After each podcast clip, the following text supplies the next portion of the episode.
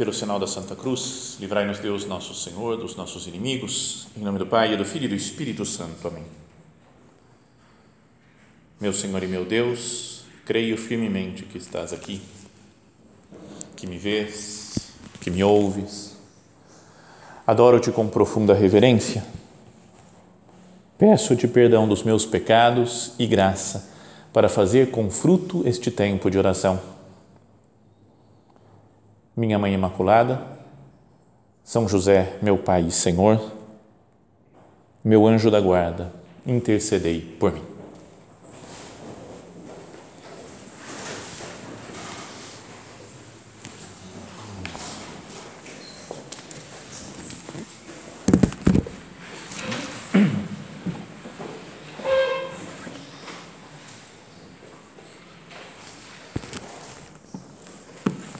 O Salmo 51, chamado também de Salmo Miserere, começa de uma maneira um pouco diferente né, de outros salmos, porque ele explica né, a razão na qual foi escrita né, a situação em que viviam quando foi escrito o salmo.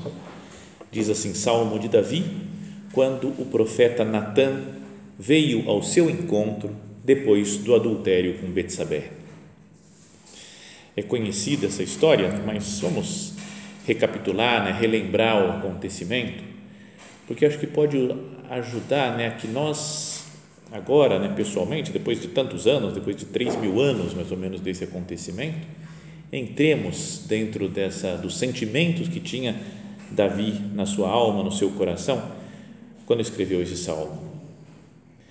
Ele estava no seu palácio, né, quando e mandou o povo em guerra, né? Tava o povo dele estava guerreando numa das várias guerras que tinham né, entre o, com o povo de Israel e um dos guerreiros importantes né, do seu do seu exército era o Urias que morava perto do palácio do rei e estava lá no campo de batalha. O Davi sozinho em casa um dia foi sair para passear pelo terraço da casa dele e viu uma mulher tomando banho no outro lado, não como no vizinho. E ele não conhecia, né, não reconheceu, mas achou maravilhosa a mulher e mandou perguntar quem que é essa mulher daí. Então, se a gente vai pensar nos pecados de, de impureza, no olhar e coisa assim, a gente já, logo de cara, já fala, Davi, não era nem para você ficar olhando muito, né? E o Davi ficou olhando, contemplando, desejando aquela mulher, perguntou quem que é? E os seus servos falaram, é Betsabé, filha, é, perdão, esposa do Urias, que está no, no, exército, no, na guerra. Então ele fala, o marido não está? Então manda, traz a mulher para cá. Então olha só, aproveitando que o outro, que o homem estava na guerra, né, trabalhando por ele, né, guerreando pelo rei Davi, ele aproveita e fica com a mulher dele. E talvez ficou algum tempo né, com ela, porque a guerra continuava. Né, dormiu com ela, até que chega um momento que ela manda avisar, né? ela voltava para casa dela, mas mandou avisar o Davi: estou grávida. E o Davi, em vez de assumir a situação, né? aceitar que era filho dele, contar a verdade, ele inventa um estratagema para ficar livre de qualquer culpa, né? para não ser acusado de nada. E manda trazer, né? manda carta para o pessoal que estava lá na, na batalha e fala: manda Urias aqui para ele me trazer notícias da guerra então, ele não queria saber de notícia de guerra nenhuma, né? só queria limpar a barra dele. Chama Urias, ele conversa com ele, fica conversando sobre a guerra e fala: tá bom, então vai lá agora para sua casa, aí vizinho, dorme com a sua mulher e volta para a guerra. Só para a culpa não cair nele, né? E fala: bom, a mulher ficou grávida foi porque o Urias veio aí, encontrou como esposa dele, tá tudo certo, é filho do Urias. Tá vendo? É uma maldade, né, que tem no coração, assim, ó traiu, né? roubou a mulher, cometeu adultério, enganou o homem falando que estava interessado em saber como é que estava a guerra. Mas contaram os servos dele que o Urias saiu da casa do Davi e dormiu na rua, ali na frente da casa do Davi, não foi para a casa dele. Né? Falou, como não foi para a casa dele? Chamou o Urias, você não foi para sua casa para dormir com a sua mulher? Falou, não, não posso, o meu povo está em guerra, você acha que eu vou ficar tranquilo aqui com a minha esposa? Não, eu tenho que estar servindo o meu Senhor, servindo o rei Davi. Então, está vendo? A coisa vai complicando mais ainda para o lado do Davi. podia ser a chance né, dele pedir perdão ali naquela hora né? e falar perdão deixa eu te contar o que aconteceu eu sou um miserável eu sou um pecador você tem eu quero eu te imploro o teu perdão mas não teve a ideia de dar de beber para ele encheu a cara do Urias para falar assim bêbado que não vai ter muita noção do que está fazendo vai vai na outra noite vai encontrar com a mulher dele e Urias mesmo bêbado continuou falou eu não vou com a minha mulher eu vou ficar aqui servindo o rei então ele falou, o Davi pensa, eu tenho que matar Urias. É a única coisa, mas eu não posso eu assassinar, porque vão perceber que o rei matou um súdito dele. Ele tem que morrer na guerra. Então escreve uma carta para o general lá do exército, falando: coloca Urias no lugar mais difícil da guerra para que ele morra. Envelopinho, fechou o envelopinho e entregou para Urias. Falou: Urias, vai lá, entrega para o general uma carta, um aviso para ele então, ele levando a sentença de morte. Meu Deus, como que é possível? E era o Davi, né? Não era um, um, sei lá, um pagão, um cara que não tinha nada a ver, né? um perseguidor de Deus da igreja, um satanista, não era um menino, era, era, um, era o Davi, que tinha sido ungido rei, que tinha sido protegido por Deus, que Deus tinha dado tantas provas de amor por ele. E ele faz isso e comete esse pecado. E às vezes a gente pode pensar num pecado de contra a castidade, né? Mas não é nosso contra a castidade, contra a castidade, contra o quinto mandamento de não matar, contra o sétimo mandamento de não mentir, né? não, não, o oitavo mandamento não mentir, não é? Então é tudo, a enganação toda de, contra a temperança de fazer o outro cara encher a cara, uma, uma série de pecados um atrás do outro e ficou cego pela beleza da mulher, ficou cego. Depois, para querer manter a sua imagem, ficou cego. Tanto que o Natan, que era um profeta, é, era uma espécie de profeta particular do, do, do Davi, né? Fala, é o meu profeta aqui que me fala o que eu tenho que fazer, né? E era um homem, uma espécie de diretor espiritual dele, né? Porque Deus falava com Natan e falava as coisas que o Davi tinha que fazer e o Natan ia lá e conversava com o Davi. Imagina Deus falando para o Natan, Natan, fala para o homem que ele pecou feio, gravemente. Eu acho que o Natan deve ter preparado a morte, já falei, eu vou falar isso daí para ele, corta o meu pescoço. Por muito menos ele matava os outros, né, o Davi também, né, de raiva, assim. Então, é, aí ele chega e ainda conta aquela história, lembra uma historinha? Uma, um homem tinha muitas ovelhas, campos, super rico, milionário, e tinha um outro que era pobrezinho, que tinha uma ovelhinha só, e a ovelhinha dormia na cama com ele, a ovelhinha comia do mesmo prato dele, cara, que nojo, não? Ovelha lambendo, negócio comendo. Ah, mas era com uma filha para ele, aquela ovelhinha. E aí chegou um, visitante na casa do rico, ele não querendo matar nenhuma das suas ovelhas, foi lá, roubou a ovelhinha do pobre e matou. Contou isso Davi, esse homem tem que ser morto, tem que pagar não sei quantas vezes, não sei o que. E aí o Natan deve ter engolido seco e falou: Este homem és tu. E com isso, o Davi caiu em si e percebeu que ele tinha tudo. Não é, não é que ele não pudesse, é que na época lá, os, esses homens importantes, na época não tinha muito negócio de proibição de poligamia, né? Eles tinham várias mulheres, tanto que fala que ele teve uma mulher, teve outra, teve outra, teve esse filho com essa daqui, esse filho com aquela outra. A Bíblia fala com toda naturalidade, né? O que fez o Davi. Mesmo Salomão tinha 300 mulheres, né? 700 concubinas, então era com toda a dor de cabeça para o homem. Amor de Deus! Vocês já imaginaram? Vocês já imaginaram? Só por isso devia ser canonizado já o Salomão. Né? Cara, o que se aguentou. Bom, fecha parênteses. Mas o que Deus o acusa, por exemplo, Salomão, que vai ser filho depois, não esse daqui, porque esse que ele, que ele engravidou, a Betsabé morreu, mas depois o Davi teve outro filho, com a Betsabé mesmo, né, que ficou com ele, e, e foi o Salomão. Mas o que Deus recrimina do Salomão não é só por ter várias mulheres, mas é porque ele adorou outros deuses, os deuses dessas mulheres pagãs. Então, o que fez o Davi não era só que um pecado né, de, de impureza, mas é um pecado que negou Deus. negou a bondade de Deus, a, a, brigou com outras pessoas, matou, virou as costas para Deus, né? foi tantas coisas. E um homem amado por Deus, um homem escolhido por Deus para ser o rei, o rei mais importante que tem de Israel. E outra coisa misteriosa é que desse dessa relação pecaminosa, não, é? não dessa daí desse dia, mas depois, com a Betsabé, vai nascer Salomão, que é outro rei mais rico e sábio, e da descendência deles, de Davi e Salomão, vai nascer o próprio Jesus Cristo. Não é um grande mistério tudo isso? A salvação vem passando por, pelos pecados dos homens. Então, pecado de Davi Quanta maldade a gente percebe.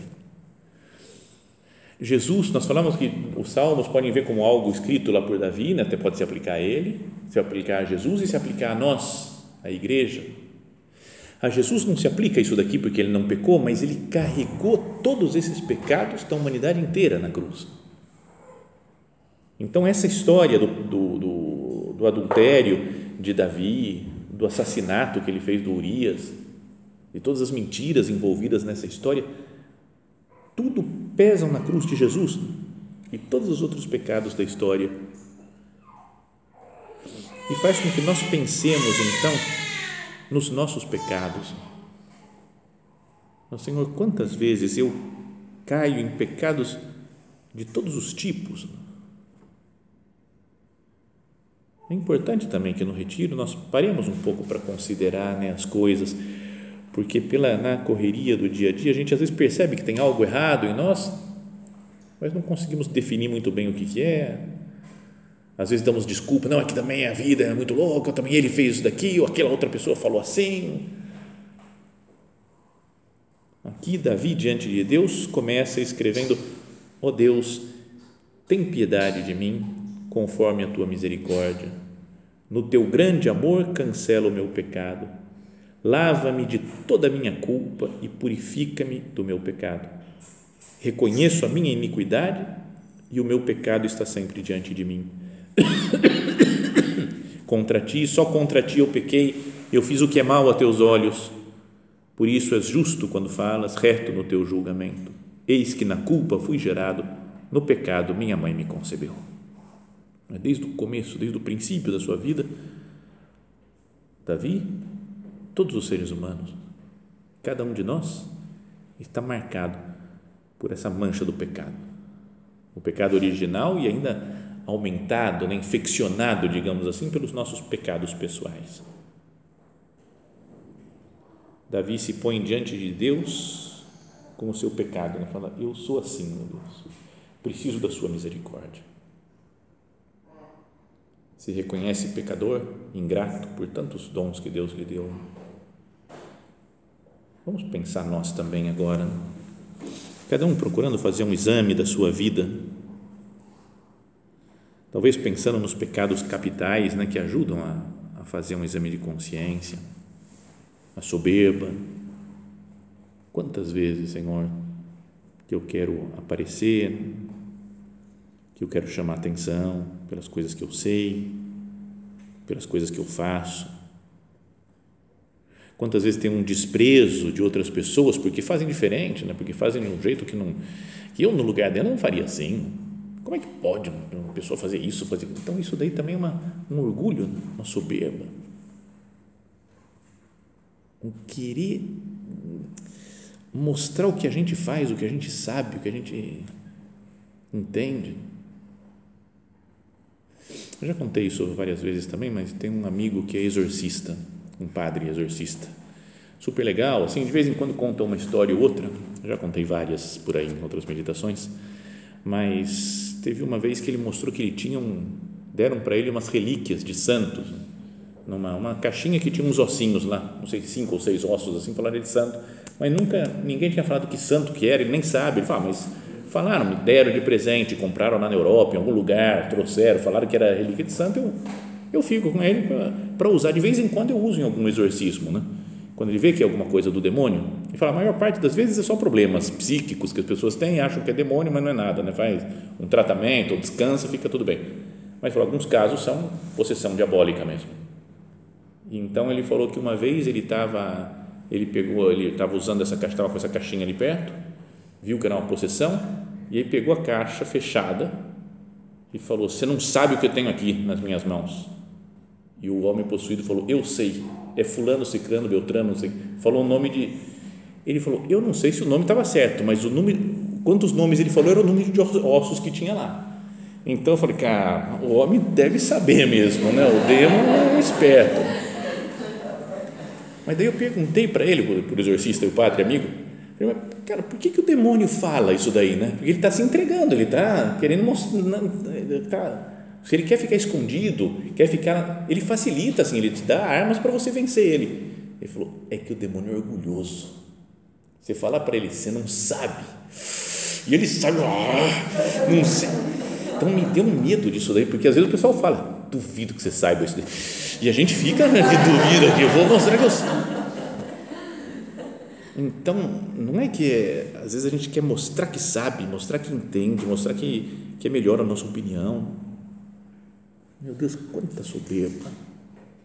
Talvez no pecado de, de Davi, tinha isso daí, né? ele falou: Eu sou o rei, eu não posso ficar com minha imagem manchada de ter sido ter cometido adultério quando o homem estava lá na, na guerra. Preocupado com a imagem dele, monta toda, arquiteta todo aquele plano avareza, apegamento às nossas coisas, apegamento a pessoas, apegamento ao nosso tempo, apegamento ao nosso trabalho, apegamento a coisas materiais ou desejo de ficar tendo coisas materiais quando a gente não precisa, não tem coisas que são supérfluas. Luxúria Senhor, quantas vezes me deixo levar né, por pensamentos impuros, por viver num mundo né, em, que, em que a castidade não é das, das primeiras virtudes né, que tem por aí, assim, é, mais do que ser o mundo em geral é meio contrário né, à castidade, quer favorecer que as pessoas não vivam essa virtude. E a gente pode, para manter amizade com os outros, tá bom, acho que isso daqui tudo bem, isso aqui também, acho que não vou me acostumando com coisas que não deveria me acostumar. Inveja, outro pecado capital. Pode ser que a gente não tenha inveja de coisas materiais né, dos outros. Mas, sei lá, a pessoa conseguiu um emprego, né, conseguiu um, ganhou um carro, né, e fala, ah, legal, ah, bom por ela. Né? Mas de coisas mais espirituais, né? Não é? Sei lá, a pessoa tem um, um, um filho santo, né? E fala, ah, eu não consigo ter filho santo. Ou a pessoa tem uma, sei lá, uma vida espiritual, né? Que ela gosta de, de rezar, gosta de fazer retiro. Eu falo, hum, hum, não gosto, não. Ah, você fica meio, meio irritado com isso daí, né? Com outra pessoa que se dá bem com apostolado. Ela fala para uma amiga, vem 15 né, para os meios de informação, porque ela, ela atrai, tem um jeito de ser que atrai eu nada, não consigo. Então pode ser que vá surgindo alguma comparação nesse estilo. Não tem inveja, mas de viagem, você fala, ah, tem tempo e viaja. Eu queria viajar e não consigo, porque tenho filho, tenho que cuidar disso, tenho que cuidar daquilo. Gula, quando a gente procura né, o próprio prazer em, em satisfazer essas coisas da, de gula de comida, de bebida, ou de curiosidade, ira. Cada um vai pensando né, nos, nesses pecados, assim, quantas vezes eu me deixo levar né, pela raiva de alguma pessoa ou de alguma situação. Às vezes é a pessoa que fala uma coisa, ela pode falar o que quiser, eu já estou pronto para discordar, né? porque eu estou com raiva dela por outras coisas passadas. Então vou acumulando um negócio. E a pessoa pode falar: Oi, tudo bem? Tudo bem o quê? É de raiva, sabe? Não, não falou nada de errado, né? mas é, é só porque eu estou com raiva de outras coisas, vou acumulando. Preguiça. Quantas coisas que a gente poderia fazer e não faz, e deixa para depois. Então, com calma, né? cada uma vá meditando né? Nas, no íntimo da sua alma, nessa conversa que falávamos que tem que ser o retiro. Fala, Jesus, eu sou assim, ó, eu tenho esse defeito, eu tenho essas dificuldades. Queria que você me ajudasse nisso e nisso especialmente. Eu sei dizer qual que é o meu defeito dominante, né? qual que é a coisa principal né, da minha vida, ou os principais, né, as coisas que eu falo, isso daqui é onde eu tenho que focar mais a luta.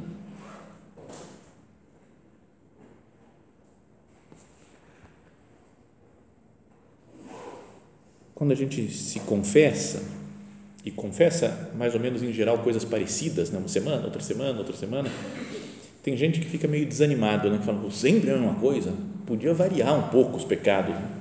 Mas já vi algum padre dizendo, falou, acho que é melhor assim, porque a gente foca nesses pontos que a gente quer. Já pensou? Todo dia cai num pecado novo, né?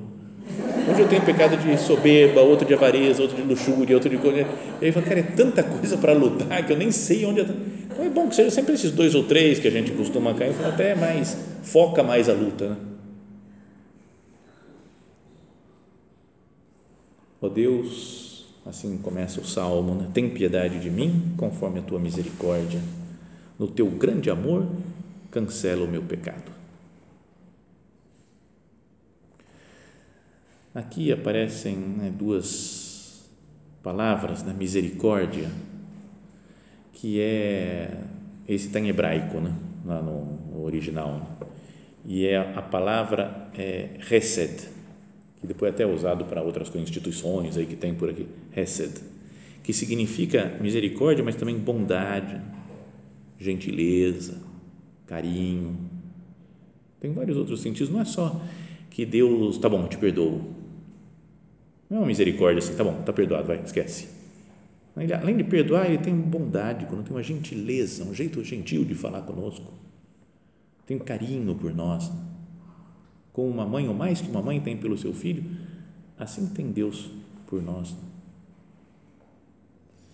E a outra palavra que é traduzida no teu grande amor, e o grande amor é raham, em hebraico, que vem daí a palavra também vem de rahamim, que é como que o útero materno, né, as entranhas maternas, então a sensação, o sentimento de amor que uma mãe tem pelo seu filho é o que Davi aqui pede para Deus. Ó oh Deus, tem piedade de mim conforme a tua misericórdia. E no teu grande amor, cancela o meu pecado. Tem até uma coisa interessante nesse salmo, que ele fala né, do pecado de Davi, né? fala que foi por causa do pecado dele, do adultério com a Betsabé, que ele escreveu esse, esse salmo, essa poesia de pedindo perdão para Deus. Mas mesmo assim, a maior parte das coisas que ele fala é da bondade de Deus, da misericórdia, do amor de Deus, do que do próprio pecado. Nos primeiros versículos, eu fui até, peguei a Bíblia aqui, fui sublinhando as coisas boas e as coisas ruins. Então, de coisa ruim, ele fala o meu pecado, a minha culpa, o meu pecado, de novo, a minha iniquidade, o meu pecado. E depois fala, só eu só contra ti eu pequei, fiz o que é mal aos teus olhos. Eis que na culpa fui gerado, no pecado minha mãe me concebeu. E depois afasta olhar dos meus pecados e das minhas culpas. Umas 10, 12 coisas de pecado que ele fala só nos primeiros versículos. Mas se, ele, se a gente vai ver as coisas positivas né, de Deus, ele fala: oh, Deus tem piedade de mim, conforme a tua misericórdia, no teu grande amor, cancela o meu pecado. primeiro versículo já ganha de 3 a 1 o, o, a bondade de Deus. Depois fala: por isso és justo quando falas, reto no julgamento. É, tinha outra que eu pulei. Lava-me de toda a minha culpa, purifica-me do meu pecado. Jesus é quem, Deus é quem lava, quem purifica. É, depois fala, no íntimo me ensinas a sabedoria. Depois de novo, purifica-me com o sopo e ficarei puro. Lava-me e ficarei mais branco que a neve. Faze-me ouvir alegria e júbilo. Exultem os ossos que tu quebraste. E depois cria em mim, um, ó Deus, um coração puro renova em mim um espírito resoluto. Já foi passando, nem perdi a conta aqui, mas era para dar uns 15, 20, mais um, mais coisas de, de, que fala da bondade de Deus, do amor de Deus, do desejo de limpeza de Deus, de purificação de Deus, de esquecer o pecado, o seu grande amor, sua grande bondade, a misericórdia. Que nós nunca foquemos né, na nossa na nossa miséria, né? não fala, nossa, eu sou muito pecador, eu não vou para frente mesmo, a coisa não dá. Por mais pecador, por mais miserável que nós somos, o amor de Deus é infinitamente maior. Pensa que Cristo na cruz, morrendo e ressuscitando, apaga os pecados da humanidade inteira. O amor de Deus é maior que todos os pecados de todos os homens de todos os tempos. Não vai ser maior do que os nossos pecados? Mas se na morte dele ele tem poder para perdoar tudo que fizeram, sei lá, Hitler, Stalin e o Mao Tse Tung, por exemplo, que mataram milhões de pessoas. Eu falo, cara, e o Osama Bin Laden, eu falo, meu Deus, eu, eu, eu sou um miserável, mas acho que eu estou melhor que esses quatro, né? Não é? Pelo menos, é? pelo menos sou o quinto pior do mundo, porque o Hitler, o Stalin, Mao Tse Tung e o, e o Osama são, acho que são piores. Se eu tiver pior que eles, aí complicou. Né? Então, se o amor de Deus é tão infinito que tão infinito não existe, ou infinito ou não é, mas é super, mega infinito, né? que ele ele perdoa tudo. Não vai perdoar os meus pecados também? Quando nós ficamos muito para baixo, né, muito tristes por cair num pecado, será que não tem algo também de soberba, de orgulho?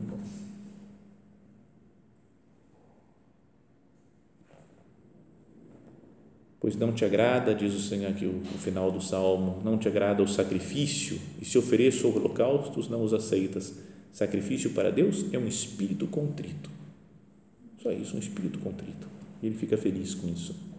Não desprezes, ó Deus, um coração contrito e humilhado. Peçamos a Ele né, a graça de ter sempre um coração contrito e humilhado. Peçamos a Nossa Senhora, né, que é mãe de misericórdia, que ela nos que ela tenha misericórdia de nós, que ela prepare o nosso coração sobre tudo isso, que seja que tenhamos um espírito contrito, um coração contrito e humilhado, para que Deus derrame toda a sua misericórdia sobre nós. E isso vai dar vigor para a nossa vida, para a nossa luta. Não é difícil até que a gente faça pecados assim tão graves como esse que fez o Davi. E Deus continuou apostando nele continuou sendo rei de Israel, Deus continuou dando graças para ele. Então, que nós confiemos né, na, pela intercessão de Nossa Senhora nesse amor infinito que Deus tem por nós né, e nunca percamos a esperança na santidade.